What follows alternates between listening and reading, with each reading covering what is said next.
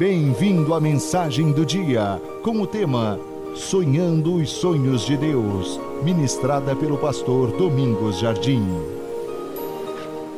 Abra sua Bíblia em Juízes. Então dá um glória a Deus, fica melhor. Dá um glória a Deus. Abra sua Bíblia em Juízes 7. Diga aleluia.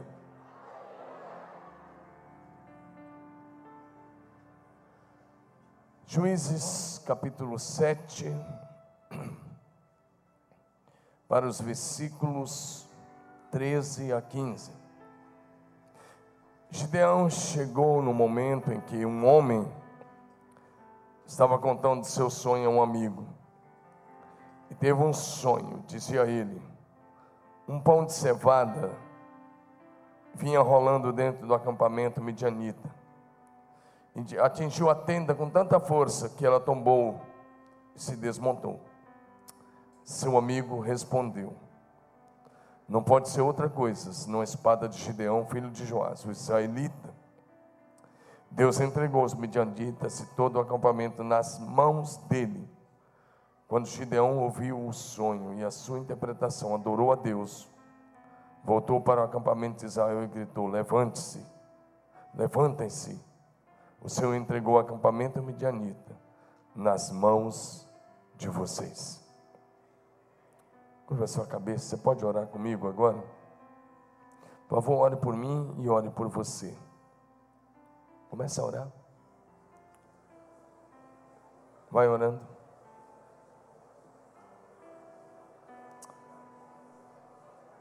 Senhor, tudo que nós mais precisamos é que Senhor aumente a tua presença manifesta entre nós.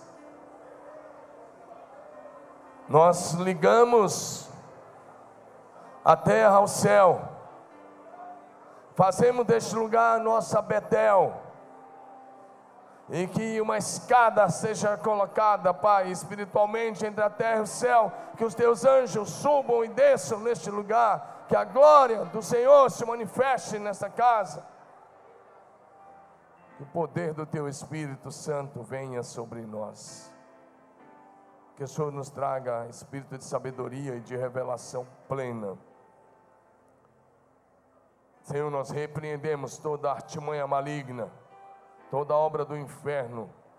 Caia por terra agora em nome de Jesus. Libera o agir dos teus anjos em favor de cada família aqui representada. Dá ordem aos teus anjos em favor de cada pessoa que aqui está. Libera o mover do teu espírito agora sobre cada vida. Traz sabedoria, traz revelação. Espírito Santo, fique muito, fique muito, muito à vontade entre nós. Oramos agradecidos em nome de Jesus. Amém? Ah, eu, o tema que o Dino escolheu e eu autorizei ele escolher foi Sonhando os Sonhos de Deus. Diga isso, vamos lá? E aí não tem a ver com aquele sonho que você tem à noite. E para você que nos visita, até para o nosso prefeito que veio de manhã aí também, aqui nos três cultos é a mesma mensagem, que são públicos diferentes, então tem que pregar a mesma mensagem para que o rebanho seja alimentado igual. Diga amém. O sonho que vamos falar hoje não é aquele sonho que você tem normalmente.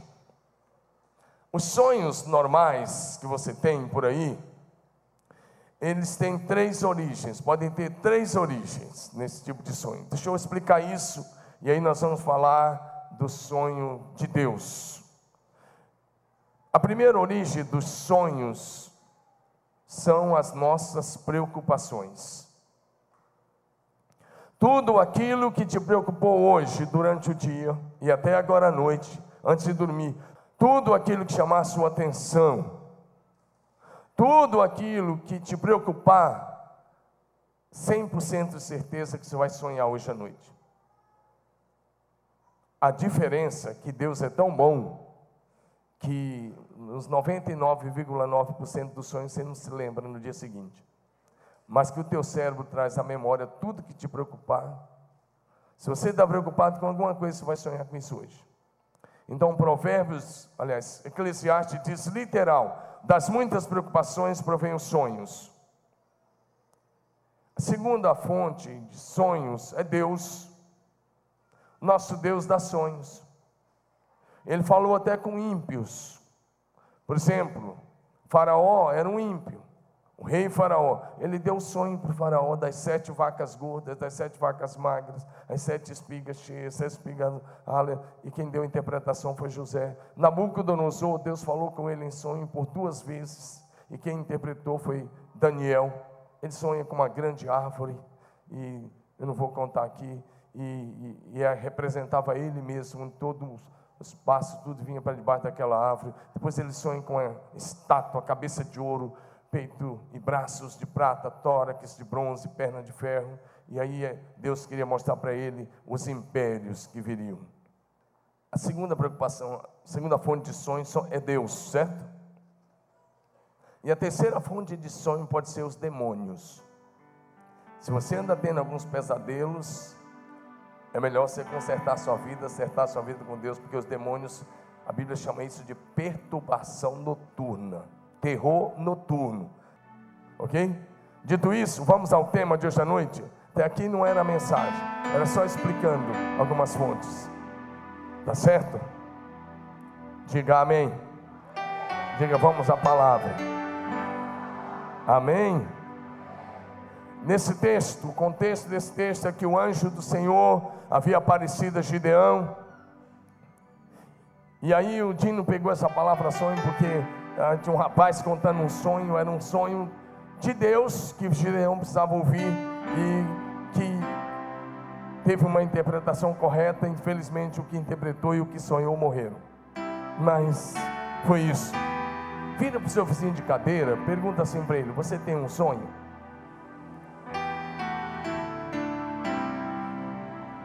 Agora, pergunta para ele: O seu sonho se tornou realidade ou virou pesadelo? Ah. Isso. Olha para mim agora. Era só para perguntar isso, não era para bater papo, não. Era só pergunta. Vocês já aproveitam e batem aquele papo, né? Mas, eu sei que todos nós lá na infância, na adolescência, a gente ficou cheio de sonhos. Juventude. Mas às vezes, dependendo com quem que você anda, um matador de sonhos chegou perto de você e matou seus sonhos. Conheço gente que estava fazendo faculdade e tinha um sonho numa, e uma carreira por a frente. Mas de repente, ouviu um desses matadores de sonhos, parou com a faculdade, parou com tudo. E daí? Está cheio de gente assim. Isso para falar de um sonho de carreira Deus, enquanto o povo de Israel estava no Egito durante muitos anos, Deus deu a eles um sonho de liberdade. E por causa disso eles clamaram ao Senhor. E Deus enviou um libertador. E tirou o povo da escravidão no Egito. E levou para a terra prometida. Diga amém. Deus colocou sonho no coração de muitos homens muitos homens da Bíblia. Um deles foi Neemias. Neemias estava lá no palácio, lá na Babilônia, período já do Império Medo-Persa, copeiro, uma posição elevada diante do rei. De repente ele ouve um relatório que as muralhas de Jerusalém estavam em ruínas, que a cidade estava vivendo um fracasso, e ele alimenta um sonho de reconstruir Jerusalém. E ele pede licença, vai lá e torna o sonho realidade. Diga amém. Dr. Martin Luther King Jr., um pastor batista norte-americano, no finalzinho dos anos 50, início dos anos 60, ele começou uma luta contra o racismo norte-americano.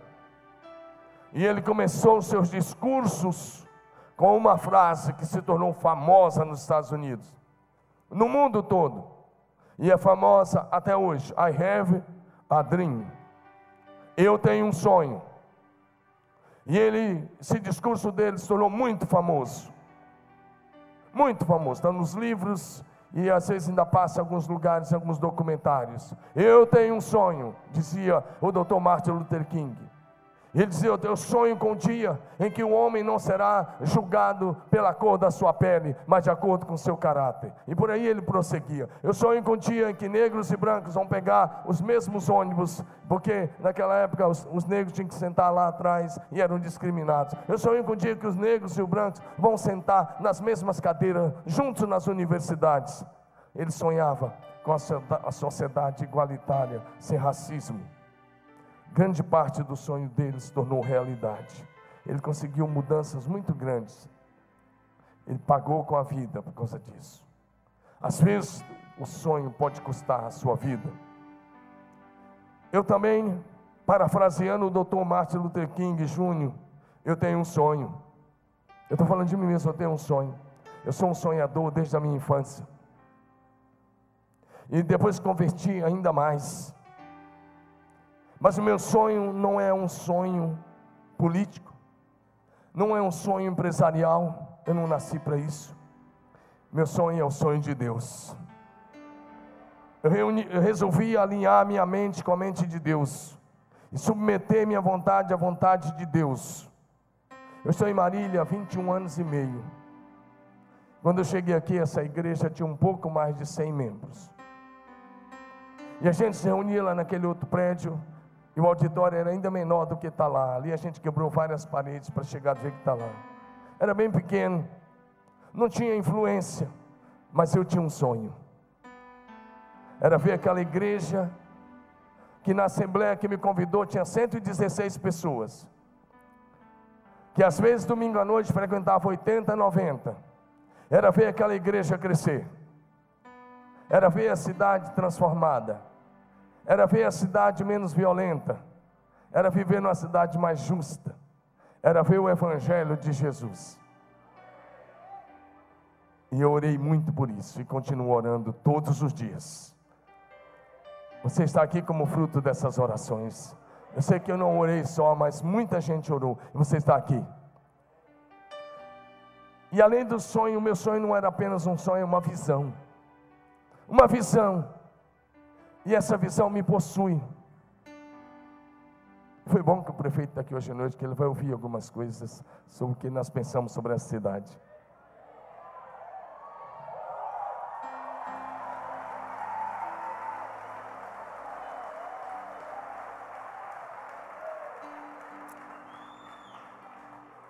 Aquele sonho, quando a igreja era tão pequena, Deus tem tornado realidade, porque nós organizamos várias igrejas. Quando eu cheguei aqui, eram quatro igrejas batistas. Hoje são dez igrejas. A maioria absoluta delas foram organizadas nesse ministério. Das dez igrejas batistas, hoje, seis são pastoreadas por pastores que cresceram nesse ministério, que se tornaram pastor aqui e que foram para essas igrejas. Organizamos igreja na região, organizamos igreja em outros estados e organizamos igrejas fora do Brasil. Nós temos seis igrejas fora do Brasil já organizadas nesse, nesse período. Seis. Mas isso é só um começo. Aquele rebanho de cento e poucas, o sonho vem se tornando realidade. Hoje já são cerca de 7.500 pessoas nas células, nas células toda quarta-feira estudando a Bíblia. 7.500 pessoas nas nossas células. Nós começamos as células em um sonho. Quando nós abrimos nossas duas primeiras células, o David estava aqui. Nós nem chamávamos de células, chamávamos de grupos familiares. E até o final de novembro, nós seremos mais de mil células nessa cidade, para a glória de Jesus. Diga aleluia! Qual é o sonho para a célula? Nós vamos chegar lá. O sonho é uma célula em cada rua de cada bairro. E vai chegar um dia que vai haver uma célula poderosa cheia do Espírito Santo em cada, em cada quarteirão dessa cidade. Essa é uma das coisas. A outra sonho era ter um prédio, uma sede nova. E nós compramos aquela área de 82 mil metros quadrados. Você viu o vídeo? A construção, enquanto nós estávamos só colocando coisas, a base, o fundamento precisa ser bem feito, não estava aparecendo, agora começou a aparecer. E você faz parte dessa história. Diga, eu faço parte. Ali será uma igreja parque. Sabe como é que nós vamos chamar aquele lugar? Centro de convivência da família cristã. Era um sonho. Era um sonho sair de um prédio que aquela parte virada para 9 de julho dá um pouco mais de 600 metros para 82 mil metros quadrados. Só que nós vamos comprar mais 50 mil lá. Aguarde, que vai acontecer para a glória de Jesus. A nossa área vai ter 130 mil metros. Diga amém. Diga isso, é só o começo. A nossa ação social, que era tão pequena, ela tem também um dos passos que tem, começou a se tornar realidade. Já começou. Hoje a gente distribui muitas toneladas de alimento, 14 toneladas, 15, 12, 10, 8 toneladas quando distribui pouco, todos os meses. Mais de 100 toneladas de alimento todos os anos. Diga amém. Uma outra coisa é um avivamento gerado no céu e operado nessa terra pelo Espírito Santo. Eu sei que a cidade de Marília foi conhecida por algumas outras coisas, mas eu tenho uma boa notícia para você: é que dentro de poucos anos, Marília não será conhecida por outras coisas, mas será conhecida como terra de avivamento. Terra de avivamento, terra do mover de Deus. Nós não abrimos mão desse sonho. Porque a esperança para as famílias dessa cidade não está em outro lugar, em outra coisa, a não ser na pessoa de Jesus. A violência das ruas, os problemas que enfrentando, é porque está tudo errado lá na casa. É só um reflexo do que acontece em casa. E o que acontece em casa, vai se refletir lá fora. Mas nós estamos ganhando uma família de cada vez. E as famílias que servem a Jesus não dão problema para a justiça, não dão problema para a polícia, não dão problema lá no fórum. Quem anda com Jesus é exemplo e abençoa a cidade.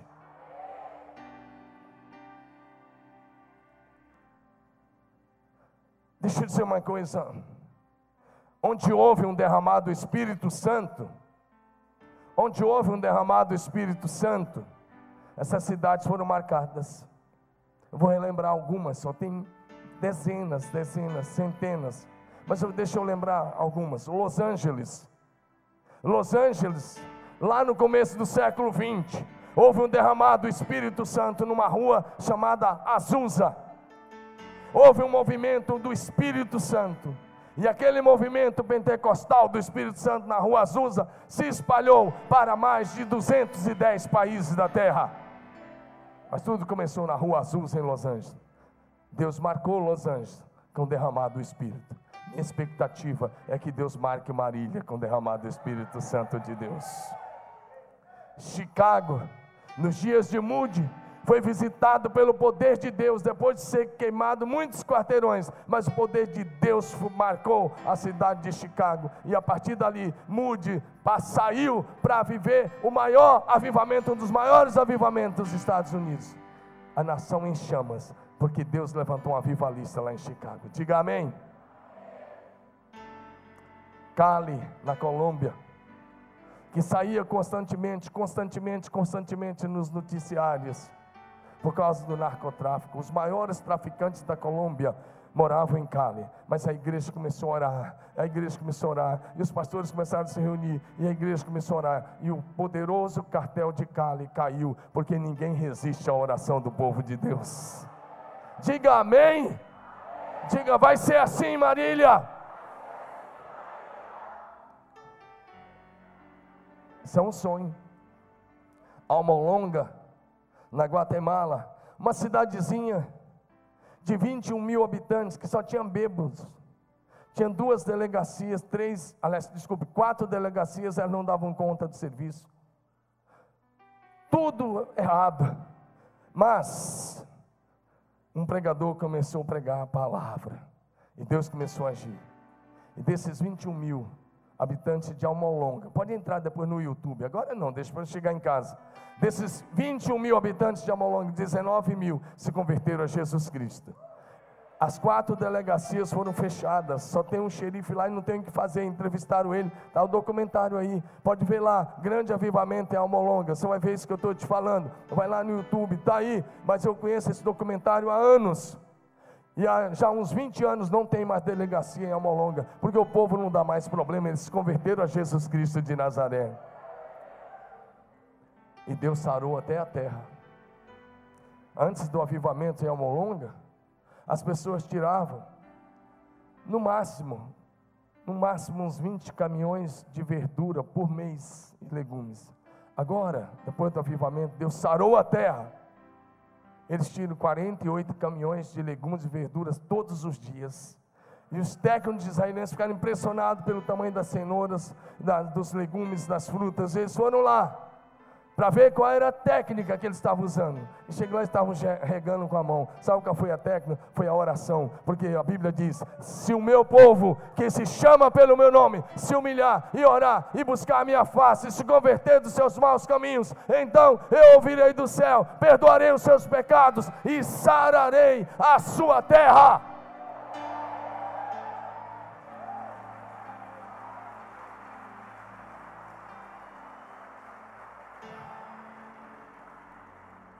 Seul, na Coreia do Sul. Deus derramou do Espírito sobre a cidade de Seul como poucas cidades. E desde os anos 60, a igreja sul-coreana sul é um referencial de avivamento para o mundo todo. Um referencial de igreja em células. Amém? Eu estive em Seul já umas cinco, seis vezes, só por causa da igreja. E aí, às vezes você está no meio de Seul, você está no meio de Seul. E as pessoas estão pescando no rio, a água é limpa, dá para pescar no meio de Seul. Porque eles cuidam disso. Mas é uma cidade bonita, sabe por quê? Tem uma igreja que ora. Uma igreja maravilhosa. Todas megas igrejas. A esperança está no Evangelho de Jesus. Diga amém. Pensacola, Toronto, cidades marcadas por avivamento e que chamaram a atenção do mundo. Lagos na, na Nigéria é um dos lugares onde as pessoas estão indo. Costa do Marfim, Abidjan, um dos lugares onde tem os maiores ministérios de cura e libertação do mundo. Pastor John Roberts, que já esteve aqui duas vezes. Levanta sua mão bem alto, fala, vai ser assim, Marília. Você não está crendo, fala como quem crê. Amém.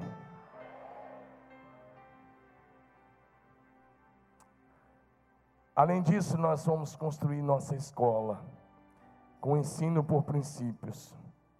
Nós já temos 16 igrejas filhas e nós vamos plantar 100 novas igrejas nesses próximos anos.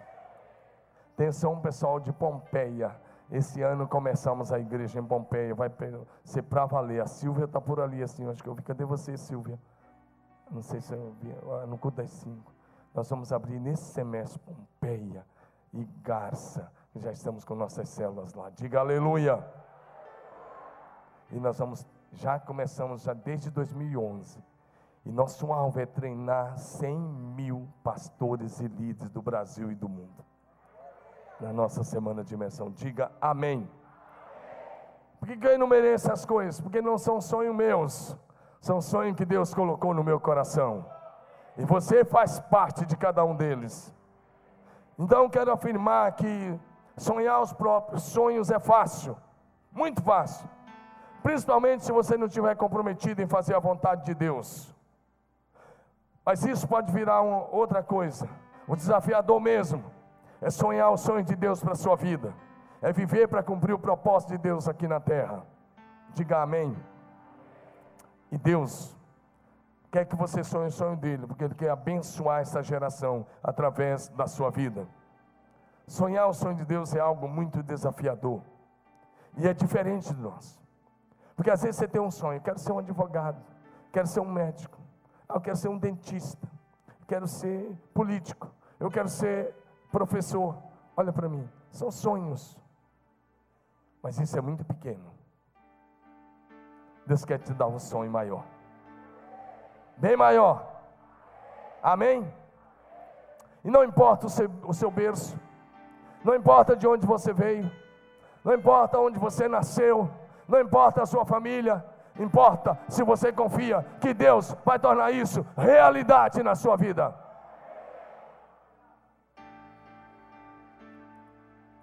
Agora os sonhos de Deus são diferentes. Isaías, capítulo 55, versículos 8 e 9. Deus diz o seguinte: Pois os meus pensamentos não são os pensamentos de vocês, nem os seus caminhos são os meus caminhos, declara o Senhor. Assim como os céus são mais altos do que a terra, também os meus caminhos são mais altos do que os seus caminhos, e os meus pensamentos mais altos do que os seus pensamentos. Talvez você tenha um pensamento, mas Deus tem algo maior, mais sublime para a sua vida. Diga amém. Em primeiro lugar, então, eu vou passar bem rápido. Sonhos versus circunstância. Israel havia pecado contra Deus. Israel havia se afastado de Deus. E Deus havia permitido que os inimigos oprimissem Israel e naquela época a opressão era terrível. Eu já visitei países debaixo, por exemplo, de embargo econômico. Eu estive no Iraque, no meio da guerra e vivendo o embargo econômico das Nações Unidas, que foi proposto pelos Estados Unidos. Você não sabe o que é um país vivendo um embargo econômico. Falta tudo, acaba tudo. O Iraque, que era um país lindo, lindo, muito lindo, ia segundo ou terceiro maior produtor de petróleo do mundo. E quando eu estive lá em 2008, no meio da guerra, eu estive lá. As pessoas estavam vendendo combustível de botijão no meio da rua. Tudo gasolina falsificada, batizada, porque o embargo econômico acabou com o país. Israel estava assim nesses dias. Israel estava vivendo pior do que o embargo econômico, porque o que eles produziam os inimigos vinham e levavam os bois, os animais, os jumentos, as ovelhas, o trigo, toda a colheita, não sobrava quase nada. Isso já durava sete anos. E eles estavam sem esperança, estavam apenas tentando sobreviver. E de repente o anjo do Senhor, Juízes 6, de 14 a 16, o anjo do Senhor chega até Gideão, aí em Juízes 6, e ele diz: o Senhor é contigo, varão valoroso, homem valente. O Senhor é contigo. Vai e liberta Israel. E ele diz: com a força que você tem, vá libertar Israel das mãos dos Midian, Midian ou dos Midianitas. E diz: Eu estou te mandando. E Gideão diz: Como? Como é que eu vou poder libertar Israel? E olha o que ele diz: a nação era organizada em clã, família, tribo, clã e família. Era organização. O meu clã é o menos importante de Manassés, e eu sou o menor da minha família. E Deus disse: Eu estarei com você, respondeu o Senhor. E você derrotará todos os midianitas, como se fosse um só homem. Deus chega, meu querido, e diz: Eu tenho um sonho maior. Gideão está malhando trigo no lagar. Apenas o sonho tinha morrido, apenas tentando sobreviver. Lagar era lugar de pisar uvas, de amassar as uvas para fazer o suco ou vinho. O lagar não era lugar de malhar trigo, ele está lá escondido dos inimigos, tentando esconder um pouco da colheita. Para quê? Para que a sua família pudesse sobreviver. Talvez você está aqui na igreja e você está apenas tentando sobreviver. Mas eu quero te dizer: Deus tem um sonho maior para a tua vida. E Deus chega para ele e fala: Gideão, não é apenas malhar trigo no lagar, não é esconder-se dos seus inimigos. Gideão, o meu sonho é te levantar como principal homem desta nação. Diga amém. O juiz, ele tinha duas funções. Ele era um líder político e religioso. Nessa época, o governo de Israel era teocracia e Deus levantava os juízes. E eles governavam, governavam politicamente. Esse período durou 350 anos da teocracia. Deus levantava os juízes e eles governavam politicamente e espiritualmente. Era um líder político e espiritual da nação. E ele está lá escondidinho, ele não tinha mais sonho, só queria sobreviver. E Deus disse: Vamos sonhar os meus sonhos. Mas como? Você vai ser o novo libertador da nação. Diga amém. Levanta sua mão bem alta e diga assim: Eu sou próspero. Fala como quem quer, diga: Eu sou próspero. Essa igreja é uma igreja próspera. Você faz parte de um povo próspero e bem-sucedido, em nome de Jesus. O problema é que você está olhando só para dificuldades. E Deus quer que você olhe para a solução, que é Jesus Cristo de Nazaré. Você está enxergando só as circunstâncias. E Deus quer que abrir os teus olhos e te fazer enxergar além.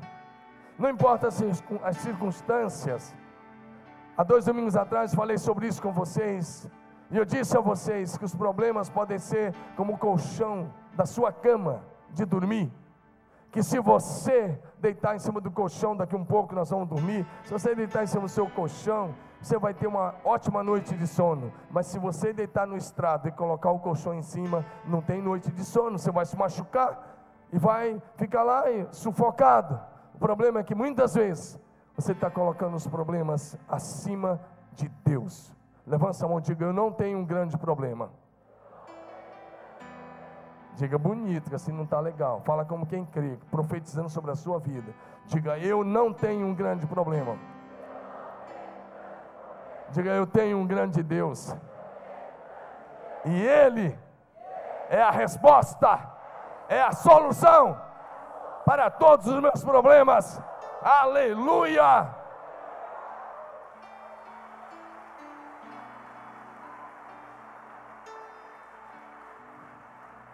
E aí Gideão disse: Ah, não dá. Sabe que é quando você não sonha o sonho de Deus? É quando você olha só para a realidade que você está vivendo. Gideão está com os olhos só na realidade. Ele diz: Não dá. Sabe por quê, Senhor?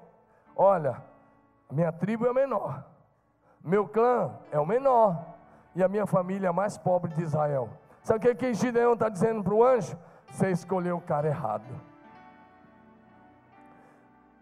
Diga assim: ainda bem que Deus não leva em conta as nossas palavras desanimadas e de falta de fé. Porque você vem aqui, você vem no Tadel, você vai na célula, você ouve a palavra, você vem aqui e a gente está te levantando, te levantando, levando você a crer nas promessas, a confiar nas promessas, a viver a palavra. Mas quando você sai por aquelas portas ou por aquelas portas, o teu psicológico te achata e diz: não é bem assim. E dependendo com quem você conversa, se você conversa com pessoas para baixo, negativas, matadores de sonho, matadores da visão, vai dizer: não é bem assim, não, é coisa do pastor. Quando você ouvir isso, diga: é coisa do meu Deus. E diga: as promessas do meu Deus se cumprem no detalhe da vírgula.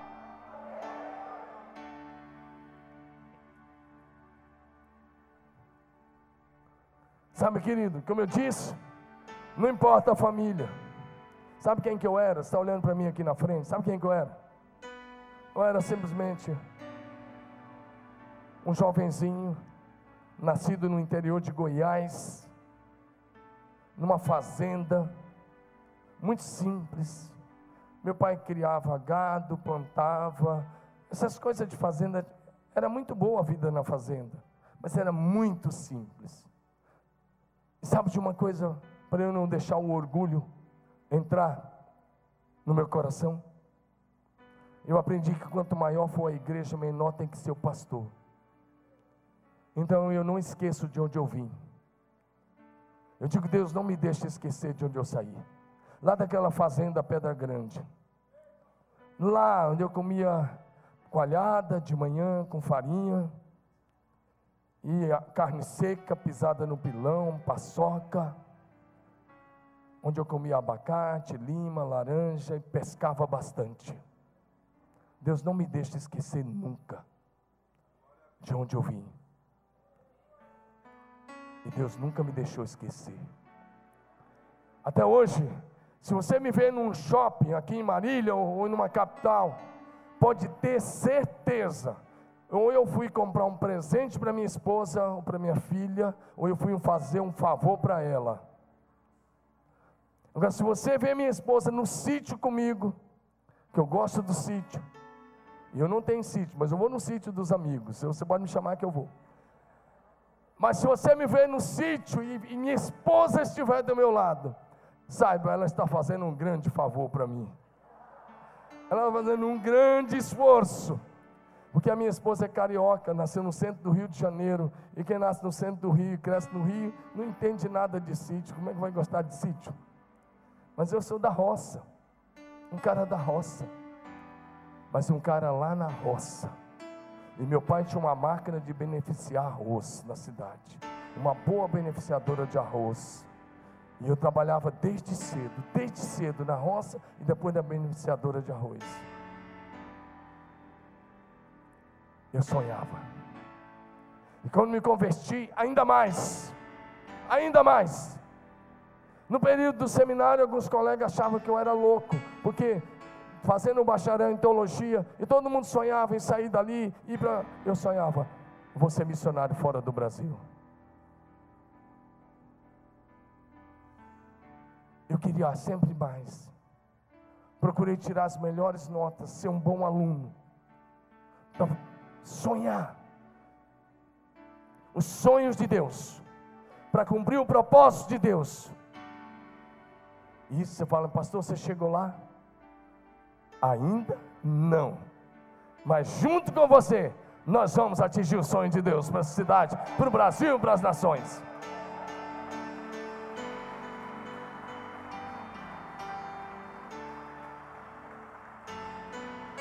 Talvez você está me ouvindo aqui e já está. Eu estou com 5,4. Minha idade. 5,4 turbinado. Você acha que é brincadeira? Semana passada eu preguei seis vezes lá no Chile, no deserto do Atacama, ainda fiz uma palestra, sete. Cheguei preguei duas vezes no culto aqui, e durante a semana preguei mais cinco vezes. É turbinado ou não é? Agora o Deus é super turbo. Então preste atenção nisso. Estou olhando para você. Tem alguns aqui de cabelo branco achando que o sonho acabou. Deixa eu dizer, Moisés foi chamado aos 80 anos de idade. Abraão foi chamado aos 75 anos. Aos 99 ainda não era pai, mas não tinha perdido o sonho. Se tornou pai aos 100 anos e viveu os sonhos de Deus. No final deste culto eu vou orar com você. Nós vamos cantar uma canção que diz: Se tentaram matar os teus sonhos, Deixa eu dizer, mesmo que tentaram, Deus vai ressuscitar cada um deles em nome de Jesus. Não importa a sua idade, não importa se você está com 80, 90, você pode sonhar os sonhos de Deus. E tem que ser agora. Não fica pensando, acabou, pastor, não dá mais. Isso é a história do diabo. Acabou para ele, que vai ser lançado no lago de fogo mesmo. Para você, é apenas o começo. Diga aleluia. Apenas o começo. Moisés começa com 80. Abraão e Sara. Abençoou Sara, você está aí.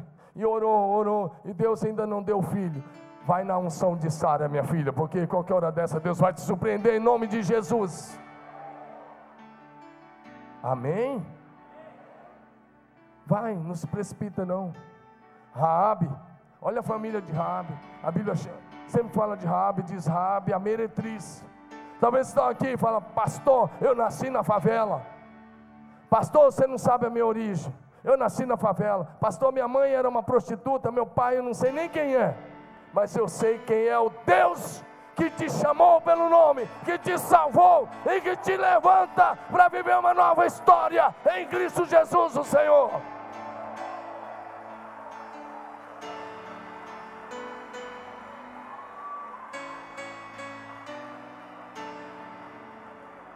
Deixa eu te falar uma coisa.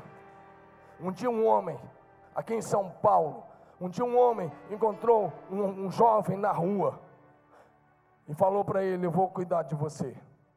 E hospedou aquele jovem 90 dias. Esse homem está vivo. Hospedou aquele jovem 90 dias na casa dele.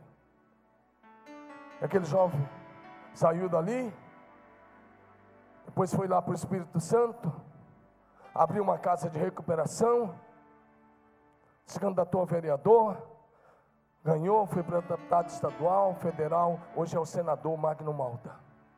Mas um dia um homem encontrou ele no banco numa praça. E aquele homem não sabia que ia hospedar um futuro senador na casa dele. Então não julga a pessoa pela cor da pele. Não julga pela aparência. Não julga o livro pela capa. Olhe para cada um. Cada pessoa tem um potencial. Basta que Jesus entre na história da vida dele.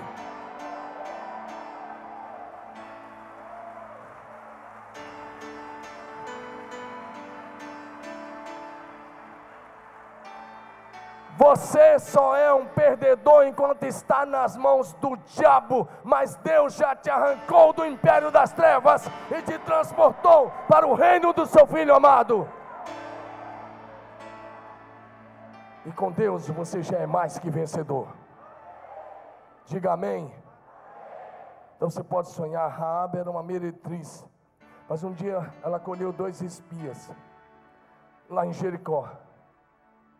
E ele disse, ele disse, era, o rei ia matá-los. Ela pegou uma corda vermelha e desceu eles pelo muro. A casa dela era grudada no muro.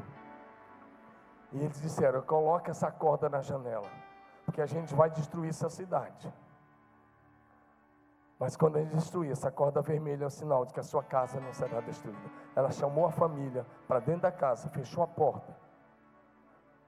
E ela creu. Quando a cidade foi destruída, a família dela foi salva.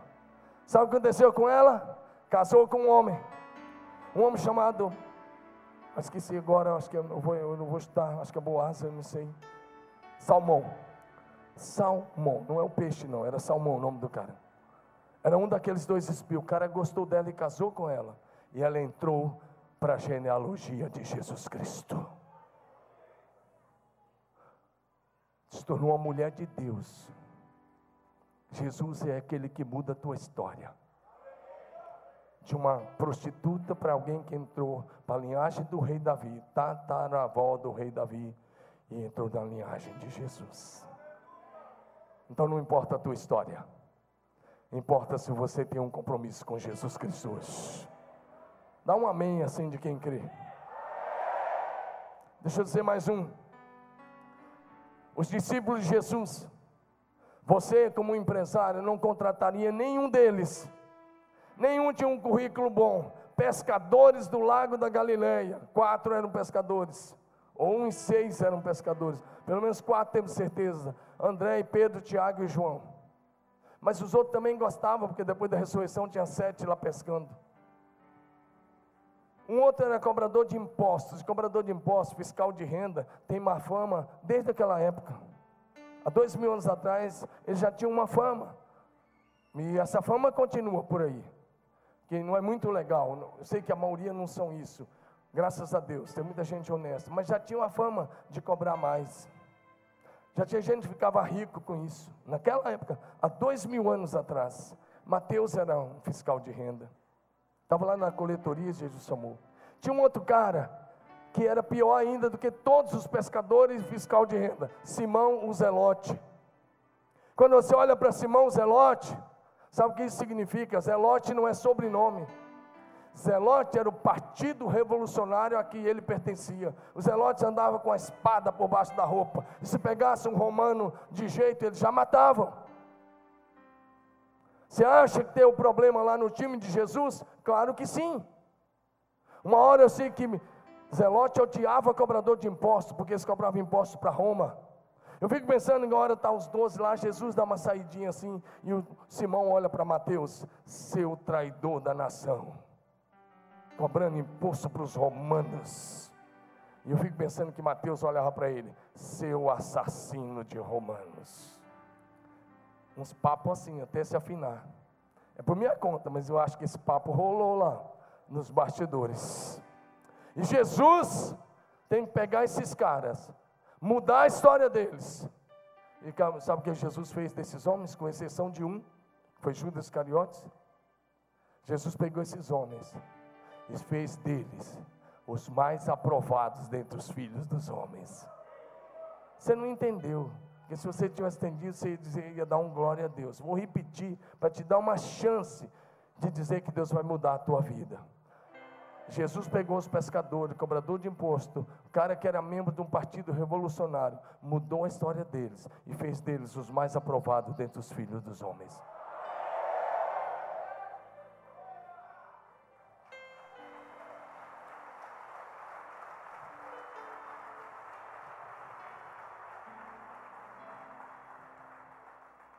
Quer ter o seu nome na história? Deixa Jesus mudar a sua vida. Sonhos, sonhos de Deus. A Bíblia fala de muitos reis, por exemplo, os faraós, não cita o nome de nenhum deles, dá o título, mas o nome de Pedro está lá. Um pescador que abençoou o mundo e nos abençoa até hoje com seus escritos e com seu exemplo de vida. Quer ter o nome na história? Se entregue a Jesus Cristo e viva só para Ele. Se o Mateus tivesse ficado só na coletoria, ele tinha se perdido na escuridão da história. Mas ele foi para Jesus. Ele deixou Jesus mudar a vida dele. E ele escreveu o Evangelho de Mateus. Quando você vai para o Novo Testamento, qual é o primeiro Evangelho? Mateus, que apresenta Jesus de uma maneira fantástica. Olha para mim.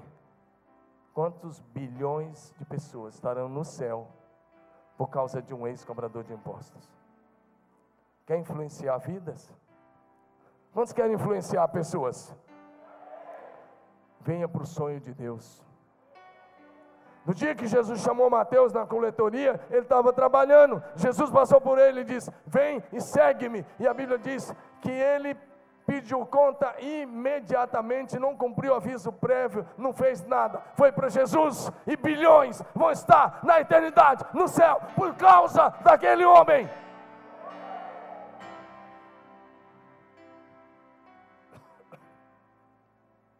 Quando Jesus chamou, era só um sonho.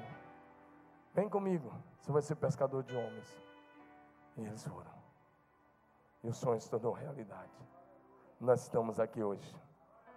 A igreja está em mais de 210 países da terra, proclamando o Evangelho de Jesus. Diga amém. Olha para Jabes. Jabes, esse homem, 1 Crônicas capítulo 9, desculpe, capítulo 4, versos 9 e 10. Primeiro livro de Crônicas, capítulo 4, versos 9 e 10. Jabes foi o homem mais respeitado da sua família. Sua mãe lhe deu o nome de Jabes, dizendo: Com muitas dores o dei à luz. Jabes orou ao Deus de Israel: oh, Abençoa-me e aumenta as minhas terras, que a tua mão esteja comigo, guardando-me de males e livrando-me de dores. E Deus atendeu o seu pedido. Diga amém. O Jabes a palavra chave significa aquele que causou dores e causará dores. Quem quer crescer com estigma desse, com nome desse, causou dores, causará dores. E ele diz: Eu não quero isso. E ele começa a orar a Deus, dizendo: Senhor, me abençoa. Senhor, muda essa situação. A minha mãe disse que eu vou causar dores. Era uma maldição que vinha da mãe. Quebra essa maldição, Senhor. E Deus quebrou. Diga: Deus quebrou. E aí, ele diz: aumente as minhas fronteiras. Sabe o que isso significa? Amplia a minha influência. Amplia meu raio de influência. Meu querido, sabe o que você precisa orar? Para de orar essa oraçãozinha de faz de conta. Abençoa. Obrigado, Senhor, por esse dia. Obrigado pelo alimento. Abençoa meu pai e minha mãe em nome de Jesus. Amém. Isso é reza. Isso não chega a lugar nenhum. Isso não muda nada. Isso não transforma nada. Quer marcar a história? Começa a dizer para Deus: amplia a minha influência para o norte, para o sul, para o leste, para o oeste da cidade de Marília, São Paulo, o Brasil e as nações. Você tem que chegar para Deus e falar: Não estou contente. Não estou contente. Tem que chegar para Deus e dizer: Eu quero mais. Mais, mais, mais do teu amor, mais da tua graça, mais da tua cura, mais do teu perdão, mais, mais. Deus, eu quero ir além. Levanta sua mão, começa agora, vamos ensaiar. Diga assim: Eu não nasci na família de Deus para viver só isso. Diga, eu me recuso a viver como escravo na casa do Pai. Eu não sou escravo, sou filho, o Deus eterno, que se assenta no trono do céu, é o meu Pai. Tudo que é dele é meu, tudo que é dele é meu por herança em Cristo Jesus. Diga aleluia!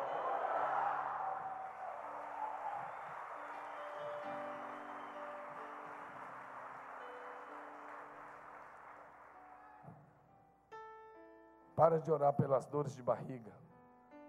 Você sabe o que eu estou dizendo dor de barriga? São só as necessidades básicas. Parece um pedindo. Deus, eu preciso disso. Deus precisa disso. Ore pelas grandes causas. Sabe o que a Bíblia diz? Quer ver quer um, como é que Deus quer você sonhando? Quer ver como é que é o sonho de Deus? Por aí se prega um outro evangelho. Ah, você tem que ter um carro novo, você tem que ter uma casa própria. Você tem que ter um carro sim, se for a vontade de Deus. E você deve ter. Você faz parte de um povo próximo. Mas isso aí não é nem para orar. Ô pastor, não é para orar. O mínimo. Isso aí, se você ora uma hora, isso aí deve ocupar um, dois minutos. Amém? Não, vocês não estão acreditando. Porque o evangelho que se prega na TV é que você vem, você vai ter isso, você vai ter aquilo. Isso é um evangelho mentiroso, isso é coisa de mercenário.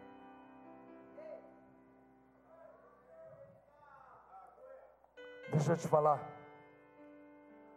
Por que, que eu disse que, que não precisa nem orar por coisas? Não precisa. Você só precisa obedecer a Deus.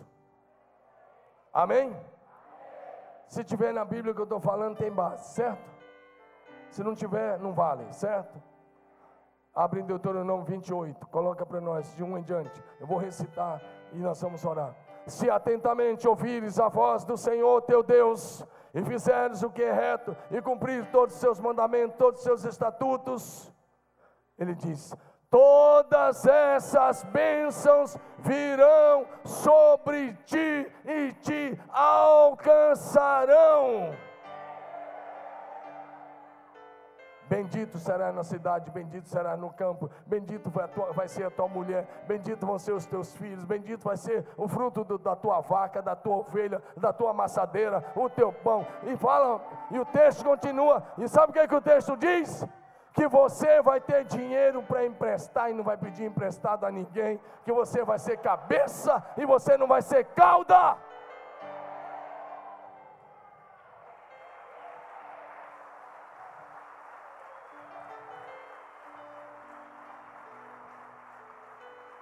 O Evangelho de Jesus não é evangelho de quem corre atrás de bênção.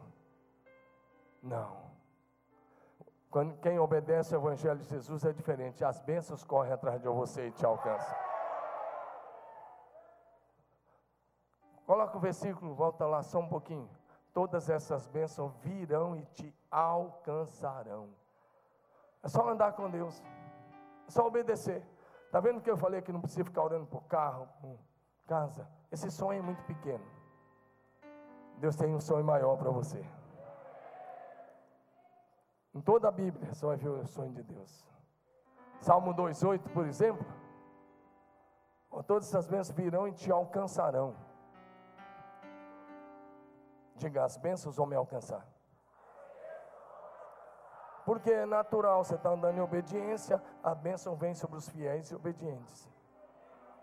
A bênção só não vem sobre os infiéis e desobedientes. Diga amém. Salmo 2,8 diz: Pede-me, pede-me, e eu te darei as nações por herança, os confins da terra por tua possessão. Diga amém. Quer sonhar o sonho de Deus? Começa sonhando a salvação da tua família, da tua casa, da tua parentela, da tua rua, do teu bairro, da cidade, do Brasil e das nações. Amém? Eu queria só enumerar uma, uma segunda e última coisa que eu quero orar com você. Sonho versus oportunidades. Isso está em Juízes, capítulo 6, 16 a 19. Olha para mim, quando Deus dá um sonho, na verdade, uma visão, Ele está dando uma oportunidade a você. Diga oportunidade. Diga oportunidade. Oportunidade de sair da mesmice. Oportunidade de sair daquilo que você tem vivido. E viver totalmente para Deus. E viver dias de céu na terra. E viver dias de milagres sobrenaturais, extraordinários. E viver dia da manifestação da glória de Deus. Quando ele chega para Gideão, ele diz: Gideão, eu estou te dando uma oportunidade. E Gideão não queria. Mas finalmente ele pegou. Diga amém. Diga amém. Pegou a oportunidade. Mas o problema é que, às vezes você até pega a oportunidade, mas você quer fazer do seu jeito. E não é do seu jeito, é do jeito de Deus. Diga, é do jeito de Deus. O sonho de Deus é a oportunidade para você romper profissionalmente, espiritualmente, a nível de família, em todas as áreas da sua vida. Amém? Para você romper, para você crescer em todos os aspectos. Eu preciso que você compreenda isso. Quando ele fala com Gideão, ele diz: Eu estou te dando uma oportunidade de você ser um líder por excelência. Diga amém. Mas os sonhos também trazem desafios. O primeiro desafio era: Gideão, você abraçou o sonho? Ele fala: Abracei. Então faz o seguinte: vai lá e, diz, derruba o altar da idolatria que está lá na casa do seu pai. Quer andar com Deus, querido? Quebra os altares da idolatria. Diga amém. E ele diz: Deus, e Deus diz: É, começa pela casa do seu pai. Pega um boi, vai lá, acaba, destrói aquele poste ídolo, destrói aquele altar, vai lá, arrasa. Está em Juízes 6, de 25 a 28. E ele pegou alguns homens, foi lá e despedaçou o altar de Baal, que pertencia ao pai dele cortou um poste que era outro ídolo chamado Azera, ou Azerá, que estava ao lado do altar, destruiu. Porque se você quer viver o sonho de Deus, não dá para acender uma vela para Deus, outra para o diabo. Ou é com Deus ou é sem Deus. Amém? Jesus disse: aquele que comigo não ajunta, espalha. Quer andar com Jesus é só com Jesus. Diga amém. E Gideão vai lá e ele faz isso. E no outro dia os homens queriam matar Gideão. E o pai dele falou: Peraí, vocês vão matar Gideão? Ele destruiu o altar de Baal. Se Baal é Deus, deixa que Baal mate ele. Ele não é um Deus? Que ele vingue. Ele ia vingar. Um ídolo tem boca, mas não fala, tem pés, mas não anda, tem mão, mas não apalpa, tem olhos, mas não vê, tem ouvido, mas não ouve, é só um ídolo. Diga amém. Olha para mim, eu sei que talvez você não está acreditando em muita coisa. Eu não estou pregando mensagem de autoajuda. Eu estou pregando mensagem de ajuda do alto. Mas o sonho de Deus transforma homens medrosos em homens corajosos, em poderosos guerreiros do Senhor. Gideão estava com medo, malhando trigo no lagar, escondido. Escondido, claro, os inimigos estavam por todo lado. Eles vinham, a Bíblia diz que eles arrasavam, não deixavam nada na nação. E agora, quando ele obedece, e quando ele abraça o sonho de Deus, ele se torna um guerreiro valoroso. Posso ouvir um amém da igreja? Se você quer encarar o sonho de Deus, sabe que vem desafios por a frente. Diga grandes desafios. Você me vê aqui na frente pregando, você não sabe os desafios que a gente enfrenta. Você não sabe cada etapa, cada compromisso, cada desafio. Passa pela minha mão e a gente tem que tomar decisões arriscadas. Quando compramos aquele terreno, a nossa entrada aqui dava para pagar as despesas do mês e sobrava pouca coisa. Mas agora eu tenho uma boa notícia para você. Só faltam seis parcelas. Estamos quase lá. E o Deus do céu nos honrou e continuará nos honrando e nunca deixou faltar nada. É Ele que faz. A gente confia e o restante Ele faz. Diga amém. Isso para falar de um dos desafios. E quantos desafios espirituais. Algumas decisões que a gente sabia que se Deus não agisse, o fracasso estava garantido. Mas Deus agiu e Ele tem sido o nosso sustentador, e é o nosso provedor, e Ele continuará sendo por toda a nossa existência. Os homens de Deus que assumem e que ousam abraçar o sonho de, de, do Senhor se tornam conhecidos no céu e no inferno. Diga, se tornam conhecidos no céu e no inferno. Ah, não gostei, você não crê? Fala como quem crê. Essa igreja linda, maravilhosa, que vibra, vibra aí com Jesus. Fala como quem crê. Diga assim: homens de Deus se tornam conhecidos no céu e temidos no inferno. Quando o Gideão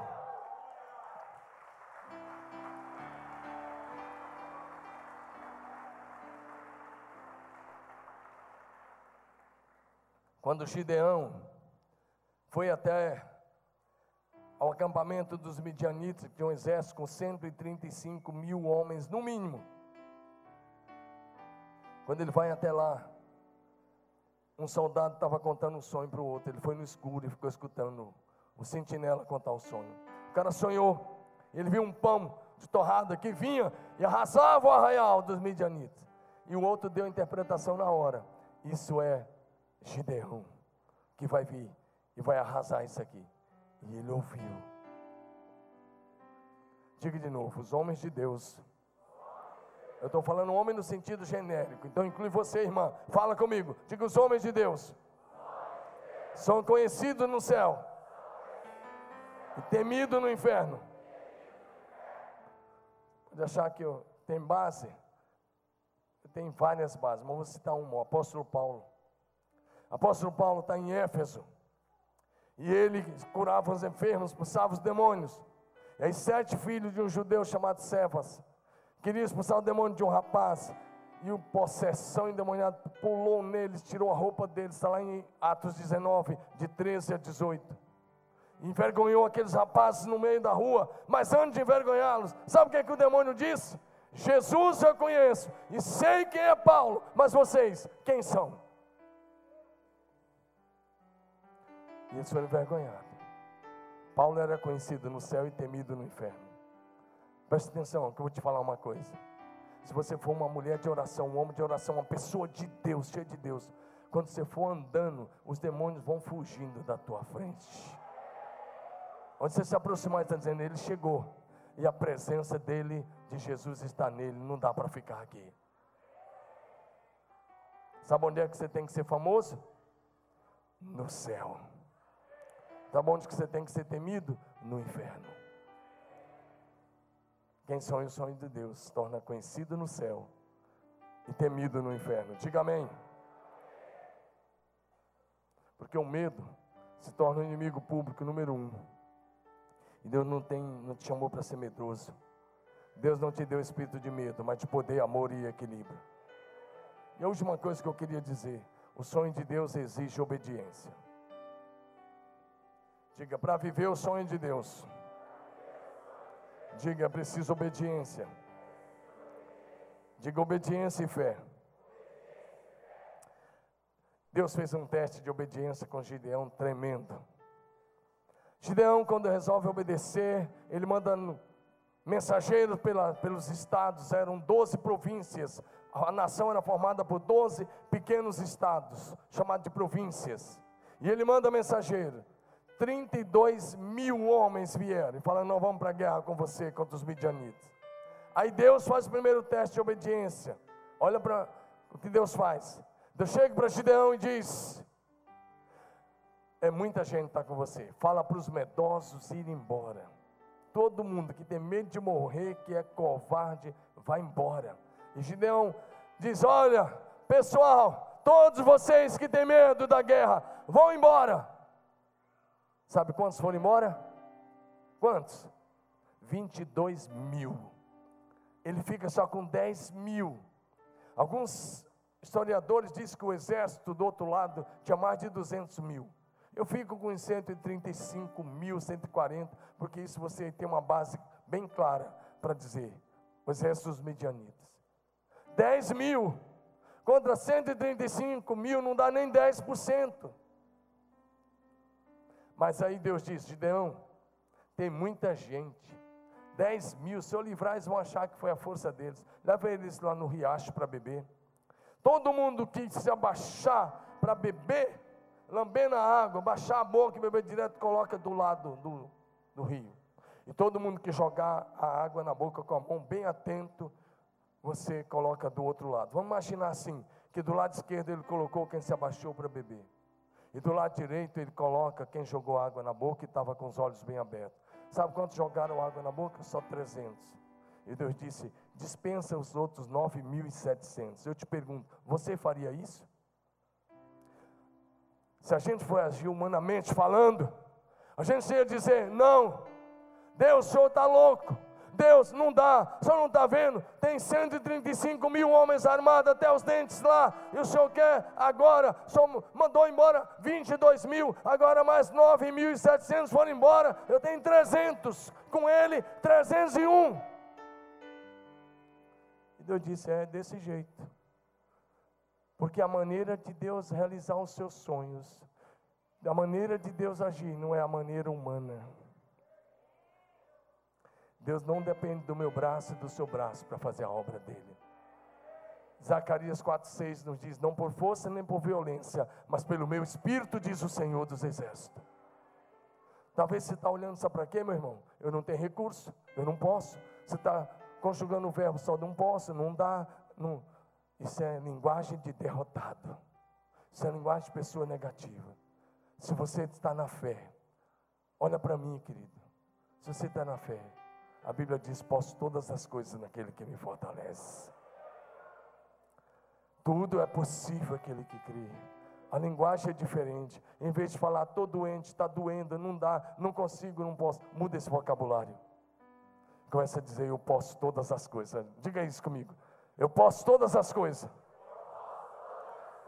Diga não como um papagaio, mas pela fé. Diga: Eu posso todas as coisas.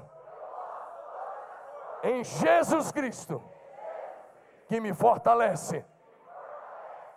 Diga: Tudo é possível que crê.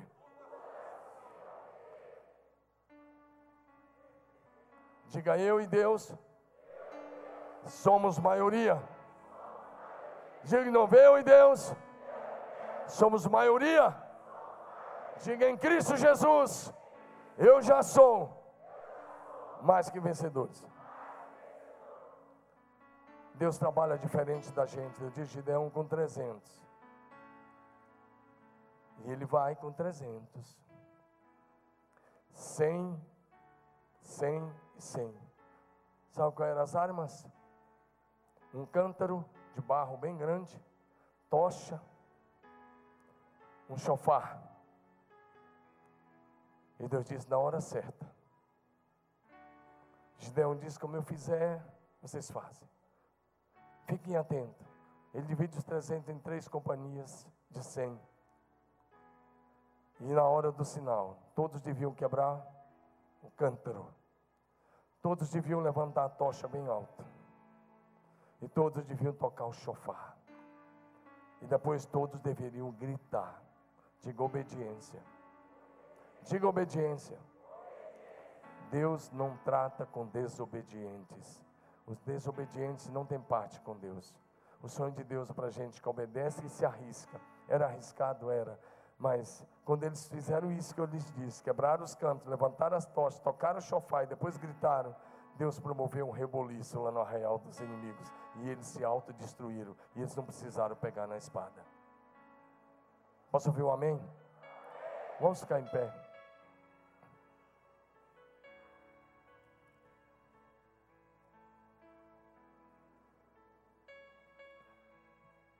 Deixa eu te dizer uma coisa, querido. Eu não preguei essa palavra para te informar. Eu preguei para te levantar, para te despertar. Porque se você quiser fazer uma coisa no reino de Deus, é agora, meu irmão. É agora. Quebra as resistências, quebra o medo. Gideão só foi usado, se tornou o grande juiz de Israel um dos principais juízes da nação de Israel. Sabe por quê? Porque ele resolveu deixar de lado a autoestima baixa, a autoimagem negativa. Ele resolveu crer em Deus. Ele questionou a princípio, mas quando Deus disse: Eu vou estar com você, você vai vencer, ele creu e disse: Eu vou. Onde estão aqueles que vão dizer: Eu vou viver o sonho de Deus? Você quer isso? Corre aqui na frente, nós queremos encerrar orando contigo aqui. Quero orar com você.